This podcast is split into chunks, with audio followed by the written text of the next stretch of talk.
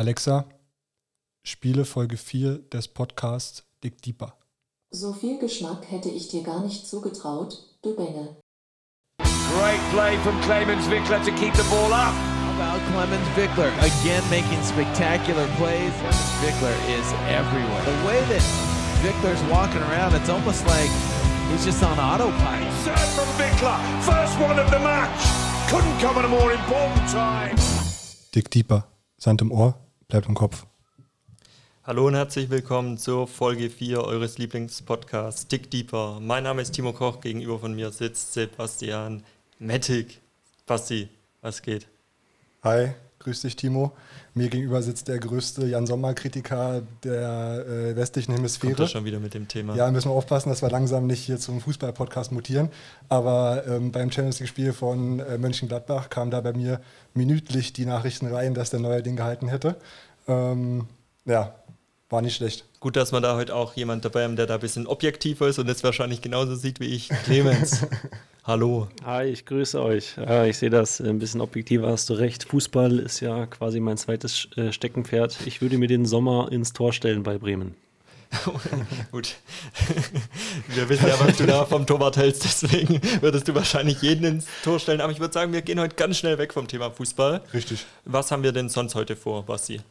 Ja, also an sich äh, ist bei mir wieder nicht so viel los gewesen die Woche. Lockdown-Verlängerung war die spannendste Nachricht für mich am Mittwoch, ehrlich gesagt.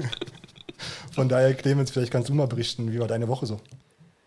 Ja, meine Woche war wieder voll von Training. Ähm, ein bisschen was war anders als sonst. Unsere Paderborner Trainer waren ähm, jetzt Donnerstag, Freitag hier. Zusätzlich unser Trainer aus Düsseldorf, der Markus Diekmann. Also ich habe ein bisschen mehr am Ball gemacht und äh, ein bisschen mehr Stabi-Training. Das sind Paderborn immer ganz cool. Der Jochen Dirksmeier kommt hoch äh, mit Christian Muri und die beiden sind einfach ein unschlagbares Team. Äh, der eine ist wirklich physiotherapeutisch äh, unschlagbar, der macht das äh, so gut. Danach fühlst du dich echt wie, wie neugeboren aus dem Mutterleib herausgeschlüpft. und Christian, Christian ist auch, also was der in Stabi-Training, was der da sieht, ist echt, echt stark. Von da bin ich echt froh gewesen, dass die alle hier waren. Und wo hattest du deine Defizite? Ja, diesmal, es war echt gut. Also wir arbeiten, ich arbeite jeden Tag eigentlich. Äh, ich kann über ohne Physiotherapie nicht überleben ähm, in, im Beachvolleyball-Zirkus. Von daher arbeite ich jeden Tag hier mit meiner Physio, der Katha Huber, zusammen. Und die hat echt einen guten Job gemacht. Äh, da gab es nicht so viel zu meckern, musste noch ein bisschen was an der Hüfte machen. Da, ich habe halt immer schon Knieprobleme. Das ist so mein, meine, meine Achillesferse. Und da habe ich immer wieder echt Probleme. Das war jetzt leicht so, aber im Stabi-Training waren die beiden das erste Mal echt zufrieden mit mir. Ähm, normalerweise kriegt man da nur, nur einen drauf, immer Kritik. Was muss man verbessern? Hier ein bisschen mehr den Fuß einstellen, da ein bisschen mehr Hüftstreckung reinbringen und so weiter und so fort. Und ja, diesmal, vielleicht war ich, ich war auch der Letzte, die, die arbeiten zwei Tage durchgängig, von morgens 9 bis abends ähm, 20 Uhr. Und ich war heute um Viertel nach fünf der Letzte, der dran war. Vielleicht waren sie auch schon müde und haben deswegen die Fehler nicht mehr so gesehen. Das könnte auch sein. Hast du absichtlich als Letzter eingetragen wahrscheinlich.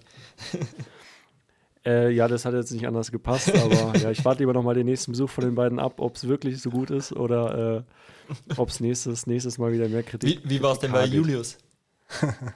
Julius, da war ich gerade bei Jochen auf, auf der Bank, also habe ich es nicht so richtig mitbekommen. Ähm, allerdings, ja, ihr kennt ihn ja mittlerweile auch. Ähm, Julius ist ein spezieller Kandidat. Äh, da ist es immer nicht so leicht, ähm, ihn in die richtige Richtung zu drücken. Ich probiere es ja auch jeden Tag und da beißen sich auch unsere Trainer die Zähne aus.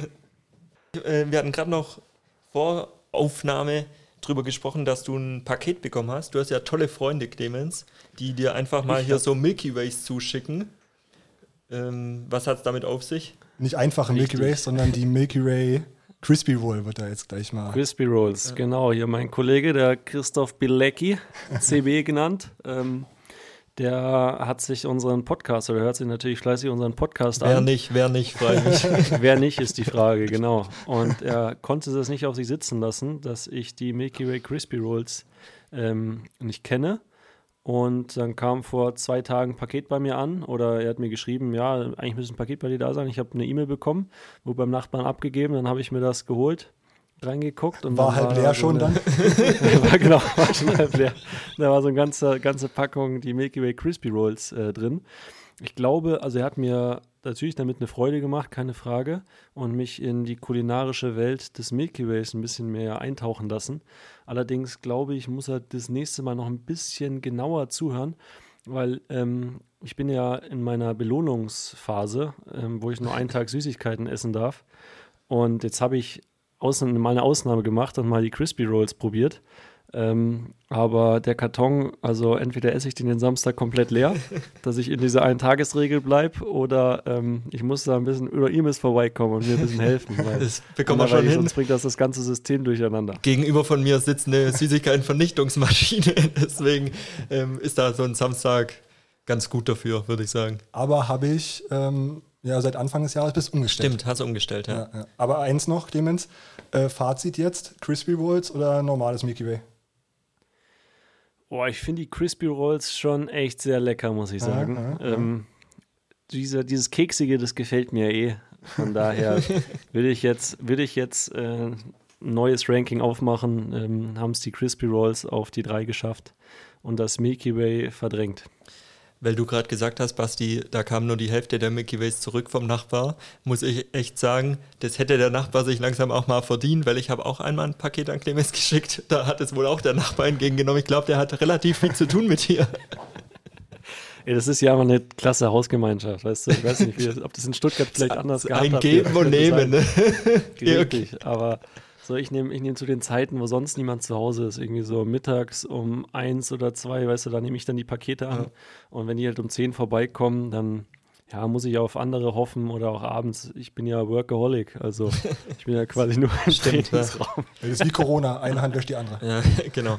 Weil du es gerade ansprichst, Clemens, hier mit der Hausgemeinschaft, würde mich mal interessieren, gibt es in Hamburg eigentlich auch die Kehrwoche? Weil das ist ja hier in Stuttgart schon ein größeres Thema. Die Kehrwoche bedeutet, dass du damit dran bist, im Treppenhaus Ja, zu, genau, genau, im ja. Treppenhaus zu kennen. Also, dass ich das nachfragen muss, glaube ich, beantwortet die Frage. ähm, das gibt es hier nicht. Hier gibt es hier gibt's, äh, Hauswerte und die, oder ich glaube, das ist eine, also ich wohne ja in einer Baugenossenschaftswohnung ähm, Wohnung. Und damit ist auch das ganze Stockwerk, glaube ich, sind Baugescho- Baugenossenschaftswohnungen. Von daher macht es eine externe Firma, reinigt hier die, das Treppenhaus. Wie das bei einem Star halt so ist. Da macht man nichts selber. Ich mache auch nichts selber, aber mach ich dann.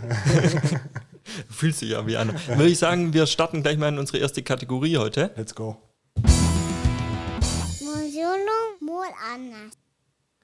Basti, was haben wir vor? Ja, nur so rum anders diese Woche wieder. Thema Werkzeuge. Haben wir uns da was ganz Spezielles ausgedacht. Und Wir sind halt auch richtige Handwerker, muss dazu sagen. Ja. Wir drei. das Handwerk. Ja. Ähm, ich würde vorschlagen, diese Woche machen wir es mal so, dass wir alle unsere drei Werkzeuge hintereinander mal nennen, damit wir uns da äh, ein bisschen Zeit sparen. Willst du anfangen, Timo? Klingt gut, ja. Nächste Woche nennen wir keine Werkzeuge. Keine Werkzeuge mehr. Also, dann fange ich aber mit meiner 3 an. Ja, du kannst Ja. alle hintereinander sagen, wie Ja. gesagt. Also, mein, ja, genau. Meine 3 ist der Hammer. Und weil du es vorhin schon so ein bisschen gedroppt hast, Basti, ähm, in Verbindung mit Meißel. Also, wenn man da gerade so Fliesen ein bisschen abhauen kann oder so, mit so einem Hammer-Meißel-Kombination, finde ich das schon richtig geil. Vielleicht müssen wir ganz kurz noch äh, eingrätschen. Es sind nicht nur Werkzeuge, die man schon benutzt hat, sondern auch welche, die man vielleicht mal benutzen möchte. Da muss ich leider gleich auch einhaken. Ich habe das schon benutzt und wie gesagt, gerade bei so einem Umzug oder so oder wenn man mal ein Haus renoviert, als Kind habe ich da ganz oft äh, meinen Eltern geholfen, praktisch Mit Hammer so und in der ja mit Hammer und Meißel habe ich da die Fliesen beseitigt und natürlich was auch geil ist, so ein Hammer, wo man eine Wand raushaut, also so ein Vorschlaghammer. Vorschlaghammer. Ja. Das ist wirklich eine sehr, ein sehr geiles Werkzeug. Das habe ich noch nie benutzt, äh, würde ich auf jeden Fall gerne benutzen. Ist mir jetzt in meiner Liste leider nicht untergekommen, aber jetzt, wo du sagst, ähm, Der Vorschlaghammer, Schon aka Clemens beim Einschlagen. Ich schicke dir mal so einen Vorschlaghammer nach Hamburg, den kann der Nachbar dann entgegennehmen äh, und dann äh, wirst du den sicher bekommen. Und dann, und dann haben wir eine Wohnung zusammen mit meinem Nachbarn. Ja, dann, stimmt. Innerhalb einer Woche. Das wäre gut, wenn er, dann macht er da so eine Durchreiche, dann spart er sich nämlich immer den Weg zu dir rüber. Geiler Vorschlag. Hammer. Hammervorschlag. Ja. Ähm, dann, wenn ihr nichts weiter zum Hammer habt, würde ich meine Nummer zwei droppen. Und zwar ist das die Wasserwaage. und zwar finde ich, ist es einfach so beruhigend. Also manchmal hat man da auch ein bisschen Stress mit, aber es ist auch richtig geil, wenn sowas im Wasser ist. Weißt du, dann sagt man so, wir als Handwerker, ist es im Wasser? Fragt man dann so seinen Handwerkerkollegen, der sagt dann, ja, ja, ist im Wasser und dann, gut, gehen wir, gehen wir weiter. Aber kann auch nervenaufreibend sein, wenn Kann, kann, auch, Außenwasser ja, ist. kann auch nervenaufreibend sein, aber am Ende ist ja immer im Wasser. Ja. Und hat man ein Hast du gutes da den- Gefühl. Hast du da deinen ähm, Handwerkerkollegen, den Sigi, gefragt nach diesem Sprichwort mit dem Wasser? Oder ähm, wo kommt das her? Unter Handwerkern, wie ich einer bin, ist es so gang und gäbe. Also das ist nicht nur der Siggi, sondern alle Handwerker sagen das so. Ist im Wasser, ist im Wasser. Alles klar. Und dann die Nummer eins, muss ich sagen, mit ganz, ganz, ganz weitem Vorsprung, ist der Akkuschrauber. Also ich finde, es gibt nichts Besseres als so ein Akkuschrauber. Rausdrehen, reindrehen, Bitwechsel. Also keine Ahnung, ich kann mir nichts Schöneres vorstellen. All day long. Also wahrscheinlich werdet ihr den Allzweckwaffe auch... des Werkzeuges. Bitte, äh, Clemens? Die, Al die Allzweckwaffe des Werkzeugs, der Genau, gute ja. alte Akkuschrauber. Und an so einen richtig geilen Akkuschrauber macht man dann auch noch so einen Bohrer hin, dann kann man auch noch bohren. Was will man mehr, oder? ja. Und ich muss sagen, da fühlt man sich auch, auch wenn es vielleicht männlichere Werkzeuge noch gibt, aber ich finde, mit einem Akkuschrauber denkt man so, man hat sein Leben im Bist Griff. gerüstet. Steht mitten. Ja, genau. Ja. Ja, ja, sehe ich auch so. Bin ich jetzt aber mal gespannt, ob ihr das ähm, Toppen ja, können. toppen könnt. Ja. Clemens, willst du mal? Ja, dann starte ich auf jeden Fall. Ich habe jetzt ähm, nicht nur hier so Werkzeuge, die man drin benutzt, sondern ich weiß nicht, ob ihr mir jetzt widersprecht und sagt, das wäre jetzt kein Werkzeug. Ähm, für mich ist es eins, weil ich komme aus Bayern in der Nähe des Waldes. Äh, was liegt da näher als die gute alte Axt, mit der ich hier mein Kaminholz äh, zu Hause schlagen kann. Und ja, das finde ich, das mache ich tatsächlich auch zu Hause hin und wieder. Wir haben den Kamin bei meinen Eltern und mein Papa hackt da das Holz immer selber und hin und wieder ähm, mache ich da auch mal mit. Und ich finde, das hat so einfach, ja, das, das beruhigt mich und gleichzeitig kann ich Aggressionen abbauen. Ähm, nur nicht zu viel, sonst geht es ins Bein, es geht in die Hose. Im wahrsten Sinne. ähm, ja, das finde ich, finde ich zum Beispiel eine coole Sache. Das macht mir sogar Spaß. Muss ich sagen, es macht mich schon an, wenn du davon erzählst. Also, wenn ich mir das vorstelle, das ist ein gutes Gefühl. Ich glaube, da könntest du mal den Oleg Stojanowski einladen. Ich glaube, der könnte auch richtig gut mit dieser Axt umgehen. Dann hättet ihr Holz für ein paar Jahre. Ja, der schlägt mir aber meinen Schlagstamm kaputt, glaube ich, wo man, das, wo man die Holzschale Stimmt, ja, drauflegt. ich glaube, dann ist der halbiert am Ende. Ja, das nicht ist eine gute Nummer drei. Das ist eine Ja, gute Jetzt bin ich gespannt, was da noch folgt. Ja, die Nummer zwei ist äh, quasi, kann man fast nicht übertreffen, übertreffen, ist der gute alte Metastab. Aber bei mir über die Wasserwaage lachen, oder was?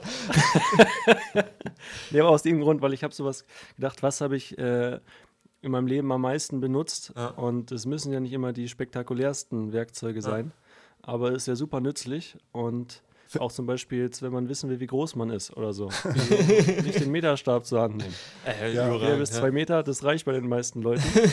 und ähm, ja, von daher meine klare Nummer zwei. Was ich witzig finde, ähm, Meterstab wird ja in verschiedenen Regionen in Deutschland anders ausgesprochen. Ich sage auch Meterstab. Ich sage zum Beispiel Zollstock. Ja. Dass du eine spezielle Beziehung zum Zoll hast, äh, das wissen wir bei deinen Lieferungen, die da ankommen. Aber das hat jetzt nichts zur Sache, Basti. Ja, ja. Ja, äh, Meterstab bin ich vollkommen bei Clemens. ja. ja. muss daran liegen, dass ihr beide aus dem Süden kommt. Ja. Ja. Und du, du bist ja auch noch Westen, oder? Ne, ich komme ursprünglich aus Berlin. Ist Ostberlin? Ja, ich glaube, in ganz Berlin sagst du das so. Ähm, aber ja, Okay. Zollstock, damit bin ich aufgewachsen. Also Meterstab habe ich erst kennengelernt, äh, als ich jetzt in Baden-Württemberg wohne. Naja, alles klar. Ja. Aber der ist dann da auch Dann- zwei Meter? Der, der, der ist so hoch wie die Mauer äh, in Berlin.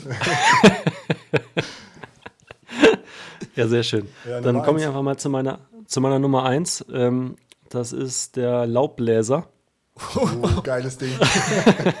Nachdem er letztes Mal schon gedroppt hat, dass er mit dem Auto zum Bäcker fährt, macht er sich jetzt bei unseren ganzen Ökos noch beliebter, wenn er hier mit dem Laubbläser noch äh, das Laub wegräumt. Ja, natürlich ist, natürlich gibt es ja auch in der Öko-Variante so, ähm, okay. mit Strom betrieben. Okay. Ähm, aber selbstverständlich, der, der mit Benzin betrieben wird, ist natürlich, der macht ein bisschen mehr Spaß. Das muss man auch sagen. Ja, und schon mal selbst benutzt ist- auch?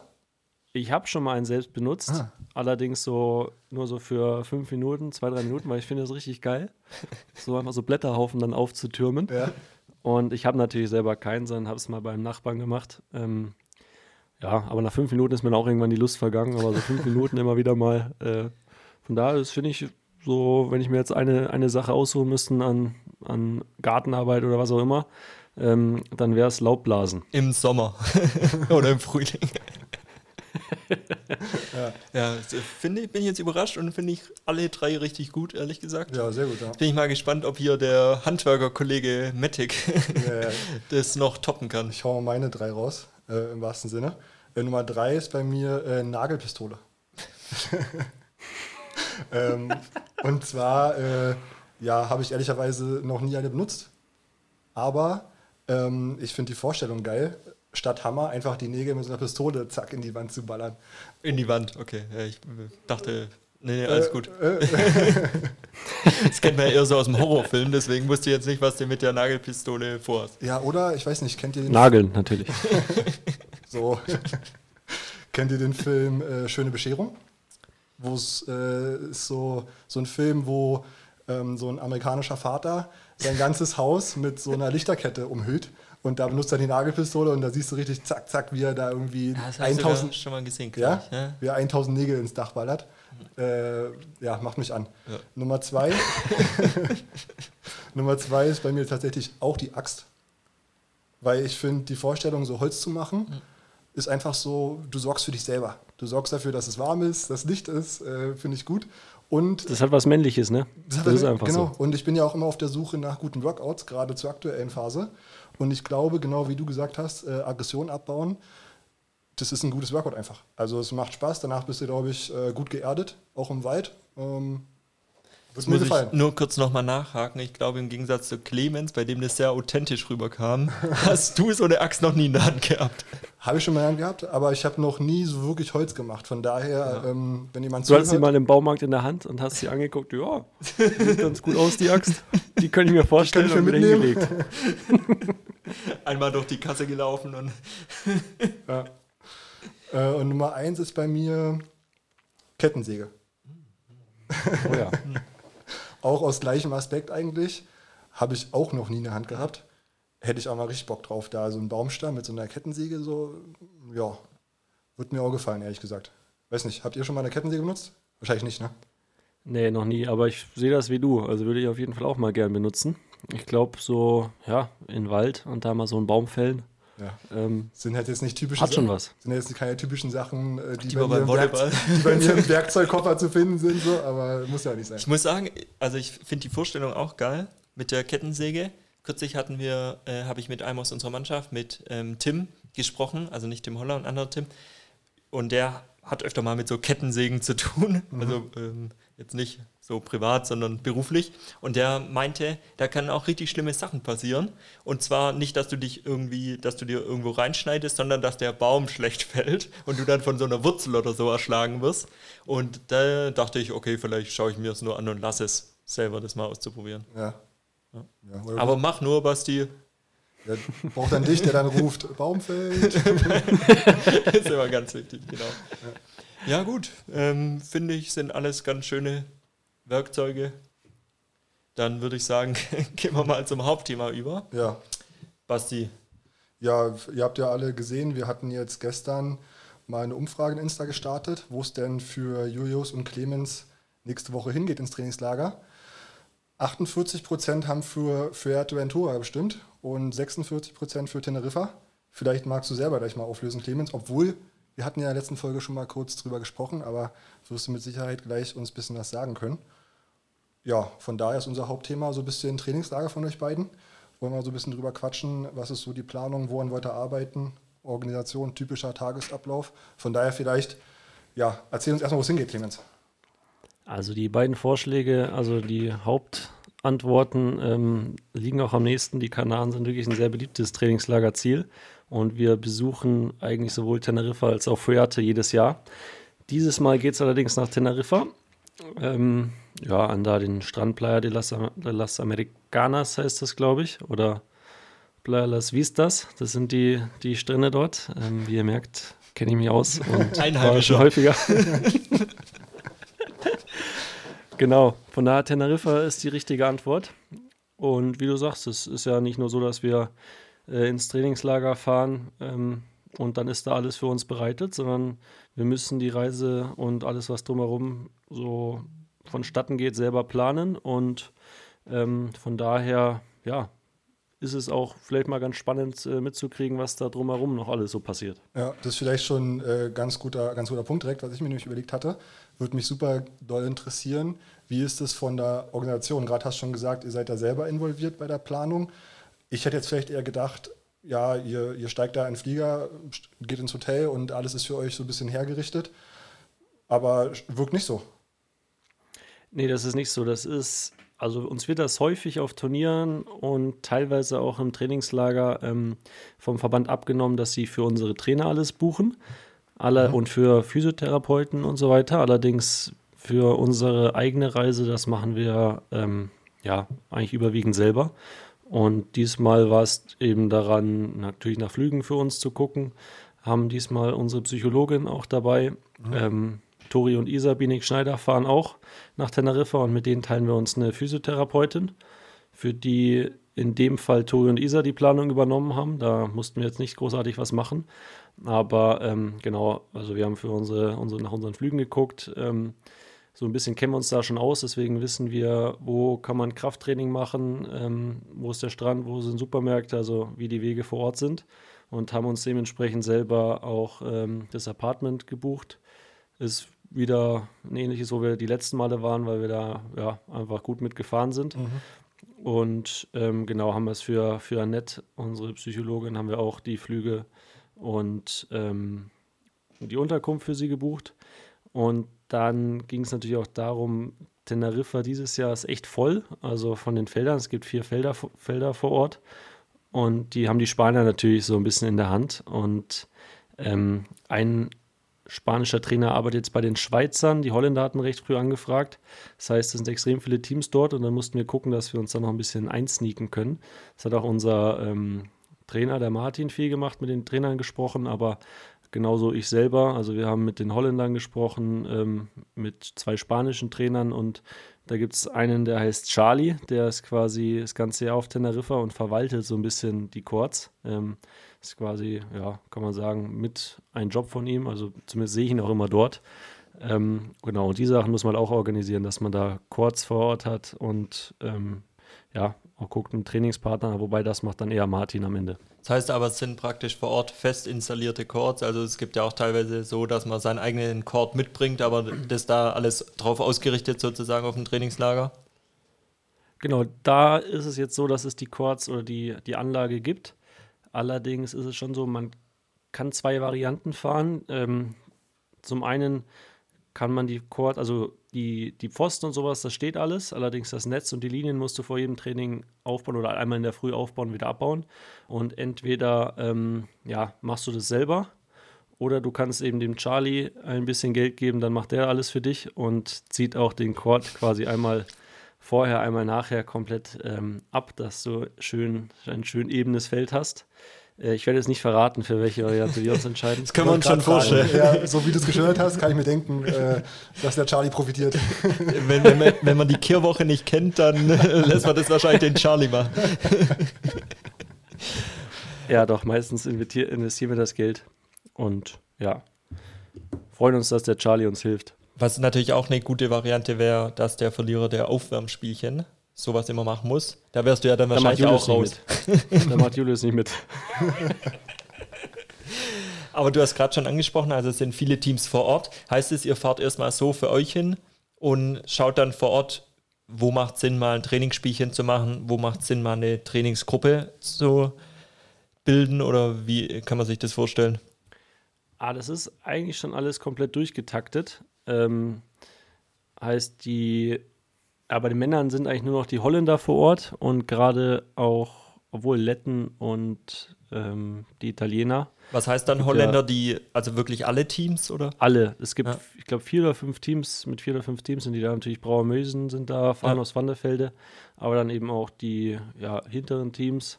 ähm, alle, alle dort. Und der Marco Solustri trainiert ja Samoilos Mediens und Carambula Rossi.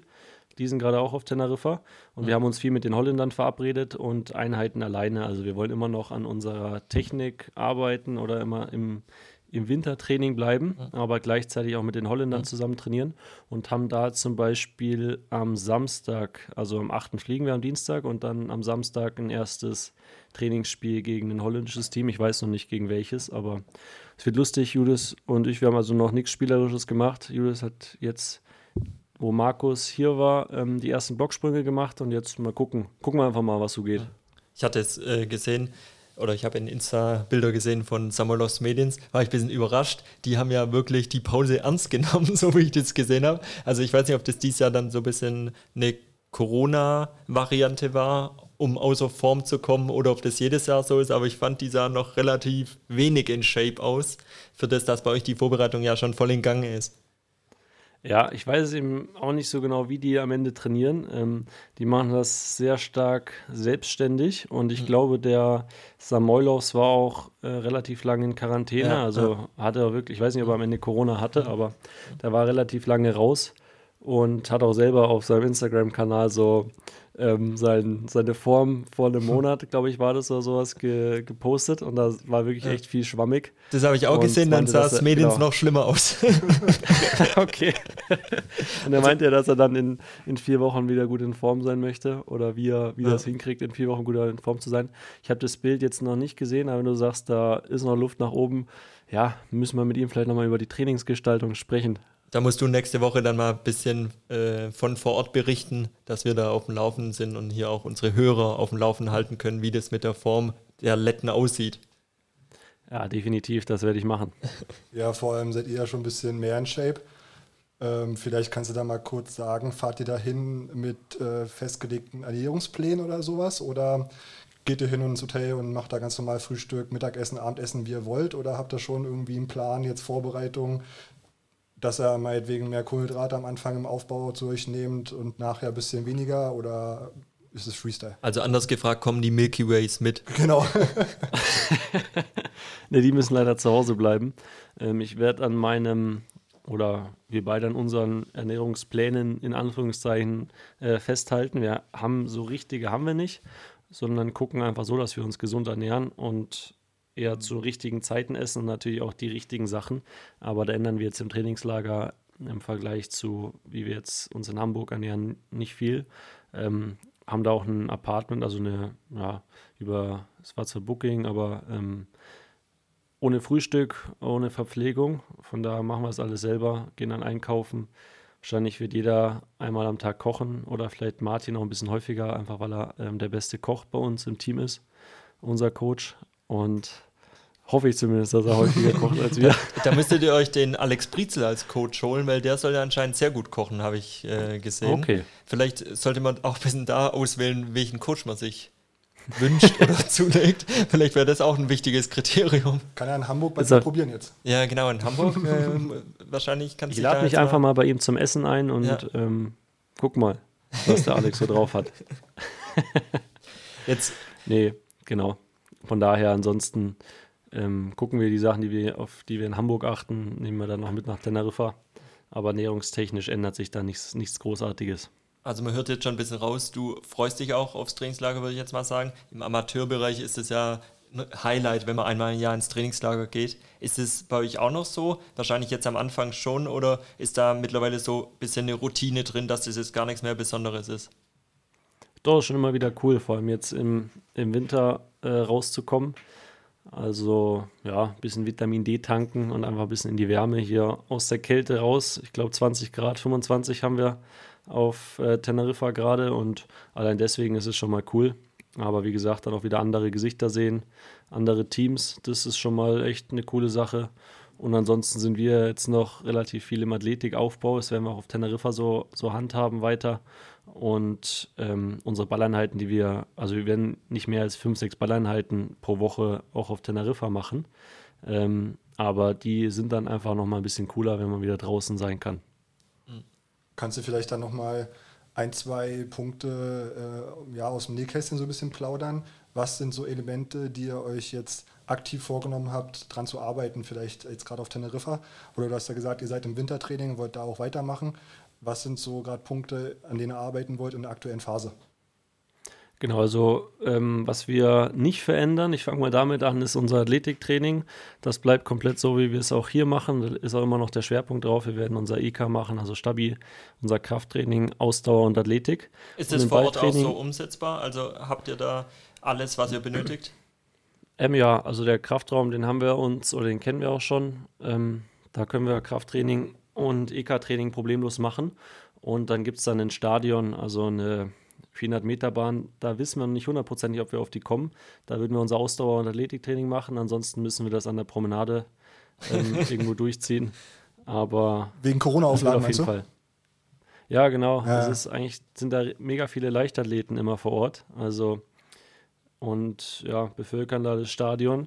Ich weiß halt nicht, ob die gerade sagen, ähm, nur eine beschränkte Anzahl an Leuten dürfen im Stadion trainieren oder nur Leichtathleten ob die da uns nicht drauf lassen. Das äh, müssen wir vor Ort einmal checken. Das konnten wir vorher jetzt nicht in Erfahrung bringen.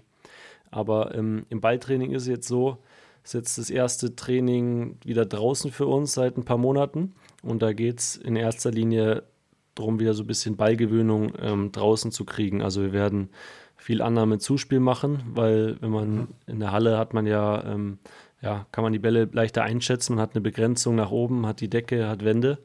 Und das ist jetzt draußen eben nicht mehr so. Und das wird die ersten Tage, werden wir einfach nur dafür nutzen, um ähm, so Annahme Zuspiel unter freiem Himmel wieder ein bisschen voranzubringen. Und ansonsten, ja, also wir haben uns vorgenommen, dass wir weiter an unseren Pässen arbeiten, das ist vor allem jetzt auch draußen. Und wenn wir ein bisschen wieder auch mit Gegnern ähm, was zu tun haben, ich habe da ein paar Sachen, an denen ich arbeiten möchte, jetzt speziell im Hinblick auf die Abwehr, dass ich da ein bisschen äh, ruhiger werde mhm. und ähm, ja, nicht so viel hinten rumhampel. Da haben wir zwei, drei Sachen ausgearbeitet. Die werde ich probieren umzusetzen und im, im, im Angriff habe ich noch ein paar Knotenpunkte. Also immer voll ausspringen, ähm, ja, über, übers Einfersen. Das geht vielleicht ein bisschen zu, zu tief rein, aber ähm, da habe ich auch Sachen, die ich, an denen ich arbeiten will und die mit Gegnern einfach noch mal ein bisschen besser funktionieren als ohne. Und hier in Hamburg war jetzt noch niemand so weit, dass das spielerisch schon was geht. Muss uns auf jeden Fall dann ab nächster Woche berichten. Ich glaube, das interessiert auch dann viele Hörer, wie es läuft im Trainingslager, mit wem ihr trainiert habt, ob, da, ob ihr eure Trainingsspielchen gewonnen habt gegen die Holländer und so weiter. Da sind wir auf jeden Fall gespannt, denke ich mal. Und können das jetzt auch hier erstmal für heute gut sein lassen, das Thema Trainingslager. Oder Basti, hast du noch eine Frage? Gerade nicht, nee. Also ich habe ein paar Fragen jetzt noch. Ja, ja, das Aber ist eine ganz gute Überleitung. Dann würde ich sagen, lassen wir es mit dem Trainingslager für heute gut sein und wir gehen in unsere Kategorie über Lilia. Fragen, Fragen. Ich hätte eine Frage. Genau.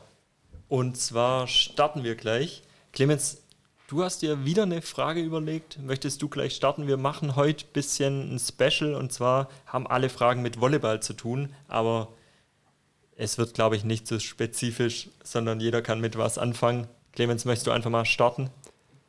Ja, gerne. Ähm, ich habe mir was sehr Kreatives ausgedacht und zwar ähm, Thema Hallenvolleyball. Mm, und zwar jeder hat ja auch so in der Halle vielleicht einen Verein, mit dem man jetzt besonders mitfiebert. Dann würde mich mal interessieren, was so euer jetzt geschlechterübergreifend, Männer, Frauen, oder ihr könnt auch von jedem Geschlecht dann sagen, was so euer Hallenverein ist, mit dem ihr euch am meisten identifizieren könnt oder wo ihr am, am liebsten zuguckt.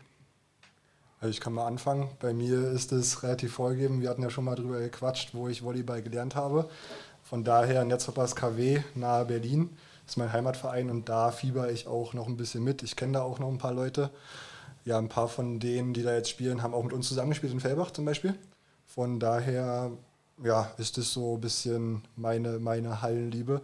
Aber Berlin Recycling Volleys finde ich auch sehr spannend, einfach weil die es geschafft haben, das Format so ein bisschen auf internationale Bühne zu bringen, gerade in Deutschland. Und ja, sehr attraktiv. Max Schmeling Halle macht immer Spaß. Also es ist gut, dass du hier die Max-Schmeling-Halle ansprichst, weil bei mir ist so, ich bin da eher ein bisschen im Ausland unterwegs. Also ich kann mich jetzt nicht wirklich mit so einem deutschen Verein identifizieren oder irgendwie habe ich keinen Lieblingsverein. Ich finde aber die italienische Liga sehr spannend und finde äh, da vor allem Lube fand ich sehr geil, weil ich in der Max-Schmeling-Halle das Champions League-Finale angeguckt habe. Wann war das? Vor zwei Jahren wahrscheinlich, als sie 3-2 gewonnen haben gegen oder 3-1 gegen Zenit Kasan. Da hat mich Lube schon sehr beeindruckt und da fand ich auch die Spieler geil. Leider ist ja im Volleyball so ein bisschen gang und gäbe, dass man nach einer Saison wieder wechselt. Deswegen kann man sich nicht wirklich an das Team so gewöhnen. Ähm, letztes Jahr war Modena ganz geil, aber ich finde da die Itali italienische Liga schon ganz geil und auch die einzelnen Vereine mit Publikum, was dann auch in der Halle abgeht, beispielsweise in Perugia oder so. Wie ist es bei dir, Clemens? Also Perugia ist da schon das Stichwort. Ähm, also ich fieber am meisten, bei mir wechselt das eigentlich, wie du sagst, die Spieler wechseln ja in der Halle meistens nach einem Jahr. Ja. Und da wechselt auch immer so ein bisschen die, die, die Vereine, für die ich so ein bisschen oder wo ich ein bisschen mitfieber, weil das die Vereine sind mit Jungs, die, mit denen ich früher zusammengespielt habe, oder zum Beispiel Moritz, mit dem ich Beachvolleyball gespielt habe. Ähm, das sind dann in erster Linie die Vereine. Also zum Beispiel in Perugia spielt auch gerade der David Sossenheimer, mit dem habe ich früher zusammengespielt Ja. und so weiter. Dann gucke ich da, was, was bei denen so abgeht.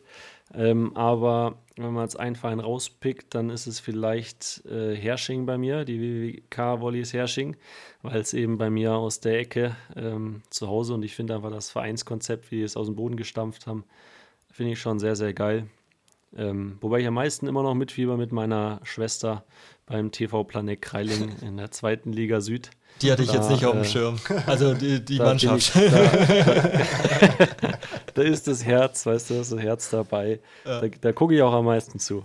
Das ist natürlich verständlich. Habt ihr so einen Spieler, ähm, den ihr verfolgt? Also muss jetzt keiner sein, den ihr persönlich kennt, sondern einfach ein Spieler, den ihr bewundert und dann immer so ein bisschen den Verein verfolgt, in dem der gerade ist. Also bei mir ist beispielsweise so, ich finde Kubiak ganz geil. Deswegen finde ich Polen immer ganz gut zum Schauen. Und wen ich auch noch ganz geil finde, ist halt äh, der beste Libero der Welt, Krep Jennikov. Ähm, egal wo der spielt, finde ich jetzt geil zum Gucken. Ja, bei mir ist es leider sehr standardmäßig der Erwin Nakpit, äh, weil der ja einfach geile Sachen macht. Ich glaube, es wäre auch ein richtig guter Beachvolleyballer und dem kann man einfach immer gut zugucken, finde ich. Das stimmt, ja. Ja, ich finde den Wilfried Leon natürlich super spektakulär, wie der auf den Ball kachelt, ist schon was ganz Besonderes. Äh, aber wen ich auch gern verfolge, ist der Dennis Caliberda. Den, ja, gegen den habe ich früher mal gespielt, sogar in der Jugend. Von daher finde ich das super spannend, äh, wie der sich da entwickelt und was der da so macht. Ja, genau. Ja, ich hatte mal mir überlegt, mit euch mal drüber zu sprechen, wie eure Meinung ist bezüglich technischer Unterstützung ähm, bei der Entscheidungsfindung im Sport. Also wir kennen es ja jetzt, äh, Hallen- und Beachvolleyball, da gibt es ja die Challenge. Da kann man ja, ähm, ja bestimmte Aktionen challengen. Im Fußball der Video Assistant Referee. Also meine Meinung ist, ja, es trägt dazu bei, dass einfach Tatsachenentscheidungen ins Spiel einfließen und nicht nur Ermessensentscheidungen. Äh, aber klar, macht das Spiel teilweise ein bisschen ja, behäbiger, bisschen, bisschen ja, durchfahrener vielleicht auch, stört ein bisschen Rhythmus. Aber ich finde es an sich eine positive Entwicklung. Finde ich auch. Also im Fußball nervt es mich meistens, außer wenn es eine positive Entscheidung zugunsten von, von Werder Bremen ist. Das Ähm, kommt selten aber vor. ansonsten finde ich das echt eher teilweise nervig und denke mir, also, dass die, ja, dass das Spiel auch irgendwie von Fehlentscheidungen lebt. Beim Volleyball sehe ich das irgendwie ein bisschen anders. Ähm, klar könnten die das Ganze noch ein bisschen beschleunigen, dass man nicht so die ewig langen Unterbrechungen hat. Aber ähm, da finde ich es ein Stück weit fairer, weil es einfach noch ein bisschen klarer ist als, als beim Fußball. Wenn jemand im Netz ist, ist es ein Fehler und es ist nicht so, so ein Ermessensspielraum drin. Ähm, von daher finde ich die technische Unterstützung schon, schon ziemlich gut, wobei ähm, ich auch finde, dass man so für ähm, ja, Challenges, die ganz klar eine Auszeit nur für, fürs Team ist, weil es gibt es ja auch häufig, dass äh, der, der Ball dann irgendwie drei Meter im Ausland, jeder hat es gesehen, und die nehmen eine Challenge einfach um ein bisschen runterzukommen. Fände ich vielleicht äh, spannend, dafür eine Sanktion zu geben. Also, keine Ahnung, wie so eine ja, Verzögerungsgelbe Karte, wenn man schon Ja. hat, kriegt man halt die rote Karte, dass das so ein bisschen weniger wird, weil dann wird es irgendwann, sind auch so zwei Challenges pro Satz dann irgendwann zu viel, wenn das nur ähm, ja, zu taktischen Gründen genutzt wird. Obwohl ich es natürlich auch mache. Ich nutze das dann auch aus, aber ich finde es nicht so gut am Ende. Ich finde, äh, sehe ich auch so. Ich finde es beim Volleyball da manchmal ein bisschen schade, dass wenn man so als letzte Hoffnung irgendwie, wenn man einen Punkt verloren hat, einen Netzfehler-Challenge und dann ist oft bitter, dass der Spieler wirklich im Netz war. Das finde ich immer so ein bisschen schade. Da finde ich das gerade im Tennis ein bisschen cooler. Da wird es irgendwie so, also im Tennis ist eh halt komplett etabliert, funktioniert immer. Ich finde, beim Volleyball werden manchmal so die ganzen Probleme des Sports sichtbar, wenn dann der 70-Jährige auf, auf das Display schaut und irgendwie einen äh, Tusch bewerten muss. Das ist so ein bisschen beim Volleyball, ja, wie gesagt, werden die Probleme so sichtbar. Beim Tennis finde ich, wie gesagt, technische Unterstützung perfekt. Da Ja. dauert es 30 Sekunden und wird vom Publikum auch positiv wahrgenommen, weil es einfach nochmal ein zusätzlicher Spannungsfaktor ist, ob der Ball jetzt einen Millimeter im Aus war oder doch auf der Linie. Also grundsätzlich bin ich da auch positiv eingestellt. Im Tennis halt super ausgereicht, die Technologie, ne? Genau, ja, das äh, Ja. Kann, kann man jetzt Das ist zum wahrscheinlich. einen- Ja. Und man hat ja beim Tennis eigentlich, ja, in oder out. Ähm, Tusch selten. ja am Ende nicht. Und das ist ja Beachvolleyball ein bisschen komplexer. Das stimmt, ja. Oder Volleyball. Das macht es natürlich auch ein bisschen schwieriger. Aber im Grunde sehe ich das wie ihr.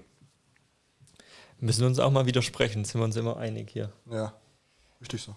Ja, vielleicht jetzt bei der nächsten Frage.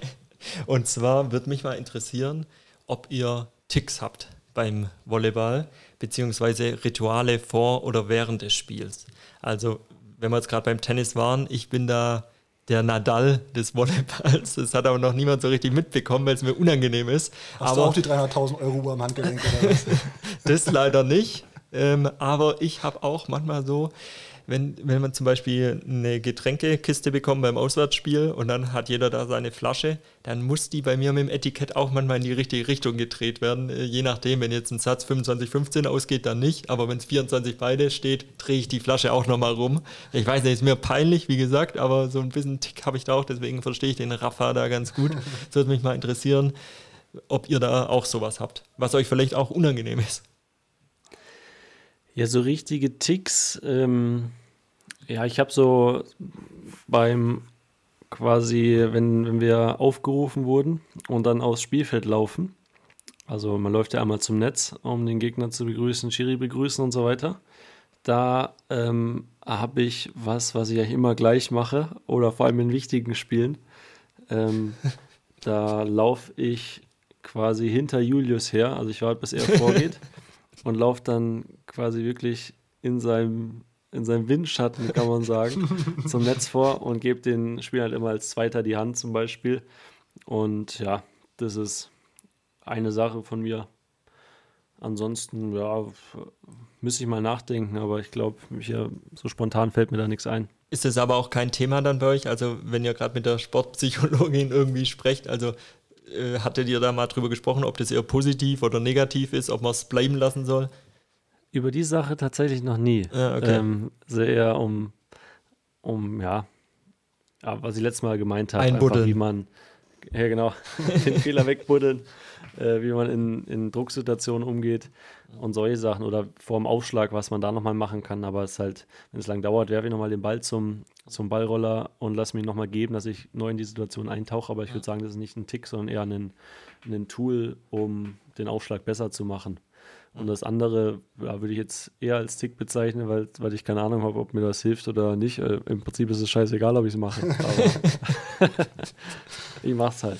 Ja, bei mir ist äh, eigentlich so, dass ich mir im Hallenvolleyball mit der Hand so die Sohle immer abwische, also beide Sohlen vorm Ballwechsel. Einfach so wegen aus, aus Gripgründen sozusagen. Aber das ist unabhängig davon, ob die Halle jetzt super sauber ist oder nicht. Das, das wird einfach gemacht. Im Sand habe ich eigentlich keinen Tick, den ich mir jetzt einfällt, irgendwie spontan. Also das ist das Einzige eigentlich. Und trinken tue ich auch ganz normal. Von daher, ja, gibt es da nichts. Ja. Wobei du auch recht wenig Beachvolleyball gespielt hast. Vielleicht kommt es dann, wenn du nächstes Jahr wieder ein bisschen mehr spielst, kommt es dann auch Ja, wieder. Vor allem diesen Sommer, ja. Ja. Ja, aber es ist immer ganz lustig. So viele, ich glaube auch viele ähm, Ticks oder ja, Bewegungen, die als Ticks wahrgenommen werden, haben am Ende einen psychologischen Hintergrund, dass man sich aus der Situation rausholt. Ich könnte mir vorstellen, also Nadal wird da, wird da ja auch, ähm, ja, es wird für ihn irgendwie ähm, eine Konzentrationsphase sein oder was auch immer. Zum Beispiel, ich glaube, das kann ich jetzt mittlerweile erzählen. Äh, Lars hatte mal eine Zeit lang, und das fällt ja bei so Spielern, mit denen man täglich trainiert, auf. Äh, Lars Flügen mittlerweile macht das nämlich nicht mehr. Äh, hat sich vorm Ballkon, also vor, vor der Annahme, immer einmal über, über seinen Hut so seitlich rüber gestrichen. Ähm, Ich habe die Bewegung sogar im Kopf jetzt, wo, wo du sagst, ja? Genau, so bereit sein für die An Annahme, aber ich glaube, das war eher was, was er mit seinem dem Psychologen zusammengearbeitet hat. Ähm, aber was, was sicher dann auch als Tick gewertet werden könnte. Ja, dritte, äh, vierte Frage. Ähm, wenn, wenn ihr jetzt euch mal gedanklich vor einen ja, Wettkampfsatz sozusagen denkt, was wählt ihr? Aufschlag oder Annahme? Macht es abhängig von äh, der individuellen Taktik, wie ihr den Gegner bespielen wollt oder vielleicht auch von den Witterungsverhältnissen? Oder habt ihr jetzt eine Präferenz und sagt, ich bin, wir sind so ein, so ein starkes Aufschlagsteam, dass wir im Aufschlag wählen oder so ein starkes Sideout-Team, dass wir immer ja, den Sideout zuerst spielen wollen? Also wie führt ihr euch da? Unabhängig äh, von den Bedingungen sozusagen. Genau, also was äh, seid ihr heiß auf Sideout, eher heiß auf Aufschlag oder macht das abhängig vom Gegner? Also ich persönlich finde ähm, den ersten Sideout immer ganz charmant, weil man dann so ein bisschen ins Spiel reinkommt.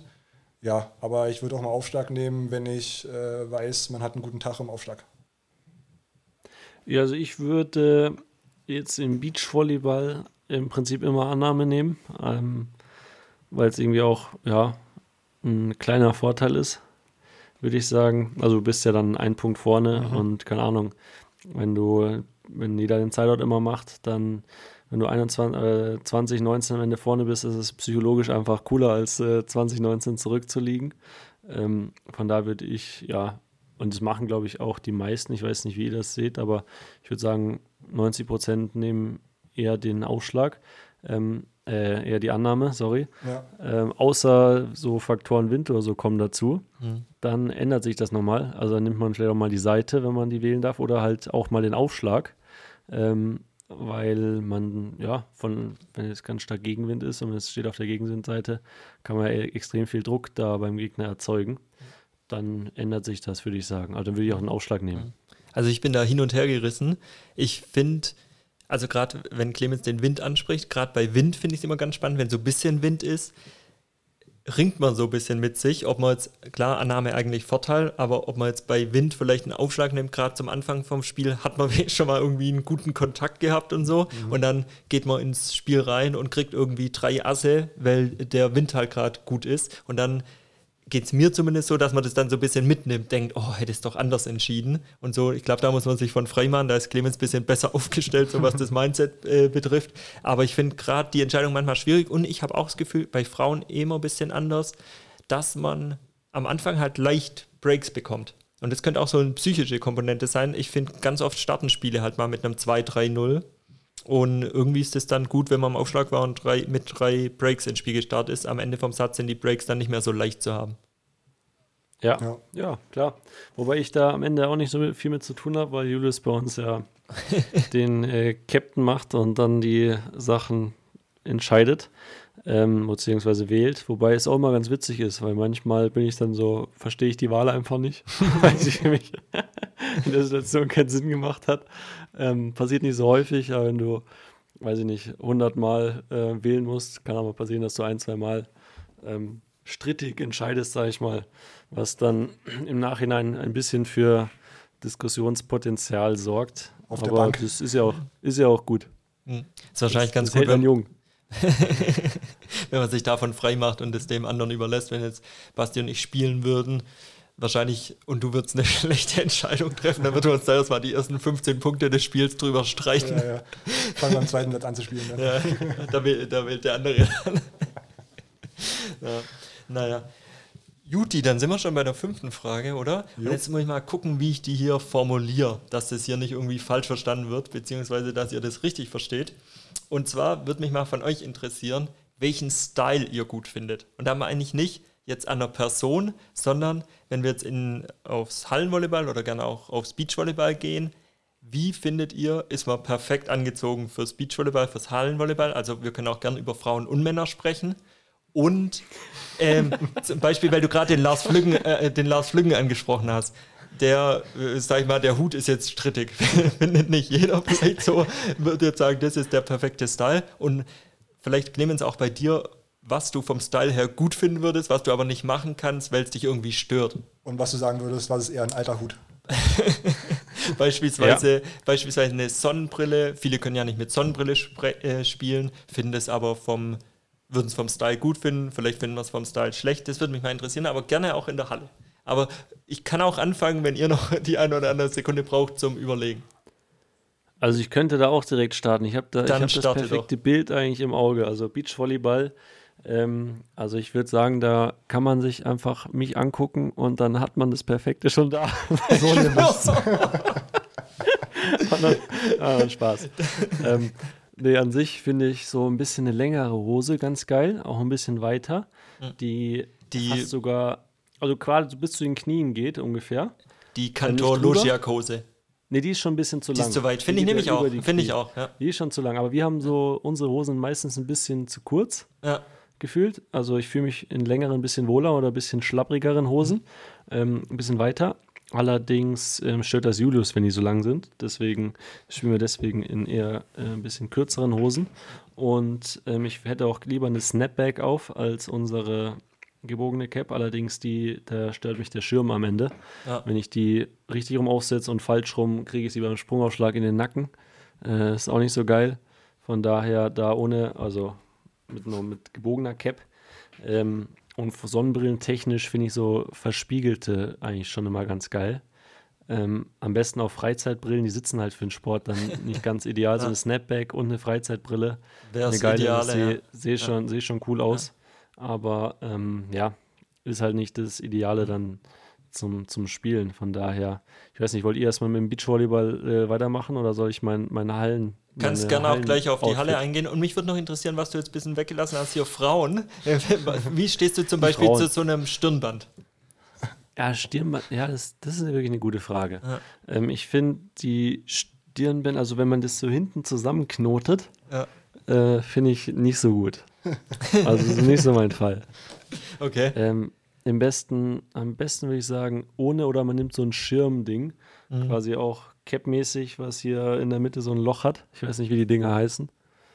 Äh, Wiser, oder du so. meinst einen Wiser? Ja, so eine Wiser-Cap vom Golf sozusagen. Kann sein, ja. Ja. Das finde ich bei Frauen eigentlich Ja.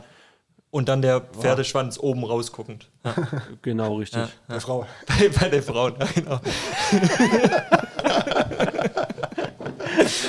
Ja, und ansonsten bei den, ja, was soll man sagen, bei den, bei den Hosen, da müssen wir nicht drüber reden. Also, das kommt natürlich auch auf die Figur der Frau an. Also, Ja. das ist jetzt, Da, sind, man- da wollen wir auch nichts vorschreiben, aber finde ich auch nochmal, dass wir das Stirnband-Thema angesprochen haben, finde ich ganz gut, weil ich finde ja, beim, jetzt haben wir wieder Tennis, sonst haben wir Fußball, sonst haben wir wieder Tennis.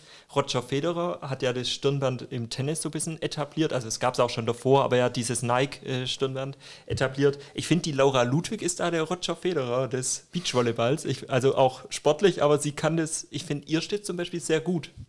Das stimmt. Ja. Hat, hast du wieder recht. Ja. Vor allem, weil es auch mit Laura's Haaren sehr gut zusammenpasst. Genau. Ähm, da, da stimmt das Gesamtbild wieder. So allgemein würde ich sagen, eher diese Cap anstatt des Stirnbands, aber bei Laura sieht das wirklich schon sehr gut aus, muss man sagen. Ja, soll ich mal weitermachen? Ja, gern. Ja, ich würde ja sagen, so Bekleidung muss auch so ein bisschen funktional sein, von daher auch abhängig natürlich von den Witterungsbedingungen. Was ich mal ganz cool finde, ist so eine Dreiviertel-Tight, finde ich auch am, persönlich am angenehmsten. Sagt der, der mit der, im deutschen Winter mit der Canada Goose Jacke rumläuft. er braucht Funktionalität. Da es geht um Sport. Ja, ja, Entschuldigung, das wollte ich nur noch mal ausführen. Ähm, finde ich auch persönlich am angenehmsten, egal ob jetzt ja, Sand oder Halle. Dann, wenn das Wetter gut ist, also in unseren Kreisen spiele ich da gerne auch mal oben ohne, damit man auch ein bisschen äh, ja, die Kellerbräune ad acta legt. Ansonsten, ja, bei Frauen. Wobei du es dir erlauben kannst, natürlich. Genau, richtig.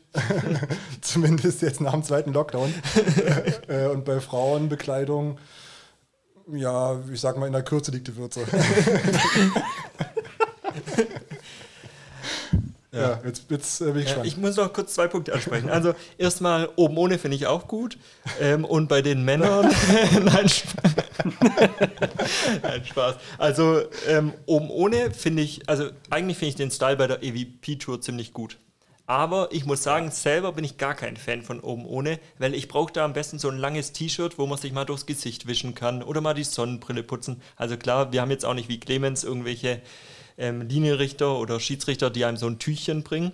Aber ich finde, da mich nervt, wenn da irgendwie Schweiß oder so durchs Gesicht läuft und oben ohne ist man da so hilflos. Äh, dann versucht man es an der kurzen Hose irgendwie, die man dann ans Gesicht reißt. Das ist mit meiner Unbeweglichkeit auch schwierig. Deswegen finde ich da eigentlich ein T-Shirt ganz gut. Mm, Was mich jetzt, ja, Clemens, da möchtest du glauben, was hätte zu ich, sagen. nee, ich hätte da, hätte da eine ganz coole Idee für dich. Ähm, da gibt es so, äh, so Dinge, die, so ein kleines Handtuch, glaube ich, heißt es. Handtuch, das kann man sich so, so über das, kann man sich äh, übers Netz seitlich hängen und dann da immer so sich das Gesicht abwischen. Weil ich finde, ich bin da bei Basti und finde ähm, auch so im Training oder Trainingslager ähm, oben ohne so Oberkörper frei zu trainieren, das ist also finde ich schon auch angenehmer als äh, immer mit T-Shirt. Ähm, will ich nur mal für dich vielleicht. Das, das, um das dich zu beruhigen ähm, oder um da was beizutragen, ich gehe nächste Woche nicht oben ohne hier raus. Äh, das bist dann eher du in der Runde. Das ist leicht zu sagen, wenn man nächste Woche im Süden ist. Sorry, hatte ich vergessen, dass ihr ja in der Kälte sitzt. Genau. Was, was ich jetzt noch als Punkt hätte, was mich sehr interessiert zum Thema Halle, wie steht ihr bei Frauen zu den höheren Kniestrümpfen? Das hat sich ja so ein bisschen, früher hatte das ja gefühlt 90 Prozent, hatten das 90 Prozent an, mittlerweile ist es ja ein bisschen rückläufig, die normale, gute, alte Tennissocke, die für mich Pflicht ist, wenn wir das gerade auch mal von Männerbereich sagen, also ähm, wir hatten, wie viel, um das kurz auszuführen, also wir hatten vielleicht 30 Trainingsgäste zu Zweitliga-Zeiten und wenn die mit Anzugsocken kamen, muss, muss man die gar nicht mehr am Ball sehen. Das waren immer äh, total Auswahl. Jetzt hoffe ich, Clemens hat äh, Tennissocken an normalerweise. Aber weißt du, was ich meine, Ja, Basti? ja, vielleicht da noch kleine Ergänzung. Ja. Äh, es gab im zweiten Jahr unserer Zweitligameisterschaft, da gab es im Strafenkatalog eine Strafe, wenn man keine weißen Tennissocken anhat. Also wenn man schwarze Socken anhatte, dann musste man, weiß nicht, Ein Fünfer. einen Fünfer zahlen. Ich wollte jetzt fast, fast sagen eine Kiste, aber das hätte nicht Nee, gepasst nee, ein dann mit den Ambitionen, genau. Äh, von daher äh, richtig. Ja. Müssen wir jetzt auch nicht ausführen, von wem das kam, der Vorschlag, aber jetzt würde ich gerne mal wissen, wie Clemens dazu steht. Also Sportsocken auf jeden Fall, so Anzugsocken gehen gar nicht. Allerdings bin ich da in der Farbe, wäre ich jetzt nicht so festgefahren. Finde ich auch. Da Ähm, stimme ich Clemens Ob zu. Ja. schwarz, weiß oder grau ist, wäre mir nicht egal. Aber was ich dazu noch ganz geil finde, ähm, oder was ich, ich habe es früher immer richtig belächelt, wenn so jemand einen, einen Sleeve, also kennt ihr diese Armlinge, Ja, ja, die halt vom Handgelenk bis zur Schulter nur gehen oder so. ja. Äh, fand ich früher mal so richtig so, ja, habe ich mir darüber lustig gemacht, wenn es jemand anhat. Wenn ich heute Hallenvolleyball spielen würde, ich glaube, ich würde so einen Arm äh, in so einem Armling stecken ja. und meine Finger tapen, weil sieht einfach, einfach, boah, das ist eine Maschine, der Typ. Also der Ich- hat Schulterprobleme, weil er so hart auf dem Ball haut und dem platzen noch die Hände auf. Ähm, dem gebe ich, ja, auf den passe ich auf. Ich glaube, Paolo Nicolai hat auch das Olympiafinale mit so Armlingen gespielt. Spätestens seitdem sind die auch im Beachvolleyball wahrscheinlich akzeptiert. Da, da weißt du gerade mehr als ich. Ich habe sie aber auch bei mir in der Schublade, trau mich noch nicht. Trau mich noch nicht. Spätestens, wenn du jetzt nach dem Trainingslager in Teneriffa da einen komischen Abdruck hast. Genau. dass man, dass man da so sie draußen hat. Aber ihr habt jetzt noch ähm, vielleicht zum Abschluss dieser Folge noch meine Kniestrümpfe ignoriert, oder? Ja, also ich finde, so Tennissocken sehen ein bisschen athletischer aus auch. Mhm. Aber Kniestrümpfe, ja, wem es gefällt. Also wahrscheinlich hat es auch, vielleicht sind es ja auch so ein bisschen, gibt ja Thrombosestrümpfe, die jetzt natürlich nicht diese Funktion genau haben, aber eventuell regt es ja auch ein bisschen die Durchblutung an. Oder was ist da der Hintergrund? Äh, die kommen meistens nicht mit dem Flugzeug zum Training. Also. Nee, also ich glaube, das ist einfach bei Frauen diese Kniestrümpfe, ähm, Knieschützer-Kombi, die die ganz geil finden. Meins ist es nicht. Ja. Also optisch. Ich finde es ehrlich gesagt okay. Also, ich finde es echt in Ordnung. Wenn- also bei Männern Ja. jetzt nicht, aber bei Frauen. Wenn die Nina Betschart Hallenvolleyball spielen würde und da Kniestrümpfe und Knieschützer trägt, wäre es okay. Es wäre kein No-Go. Es Ja. wäre kein No-Go. So. Gut, wenn ihr zu den Style-Sachen nichts mehr habt, würde ich sagen, wir sind durch. Ja. Mach mal einen Deckel drauf hier. Ganz wichtig ist, wie immer, das haben wir letzte Woche nämlich vergessen, wenn ich nicht dran denke, Instagram abonnieren, Podcast bewerten bei Apple Podcasts. Sind wir, wo sind wir noch? Bei dieser? Spaß. Welcher? Und Clemens, Abschlusswort. Abschlusswort. Ähm, ich freue mich auf die Sonne, ihr netten Leute.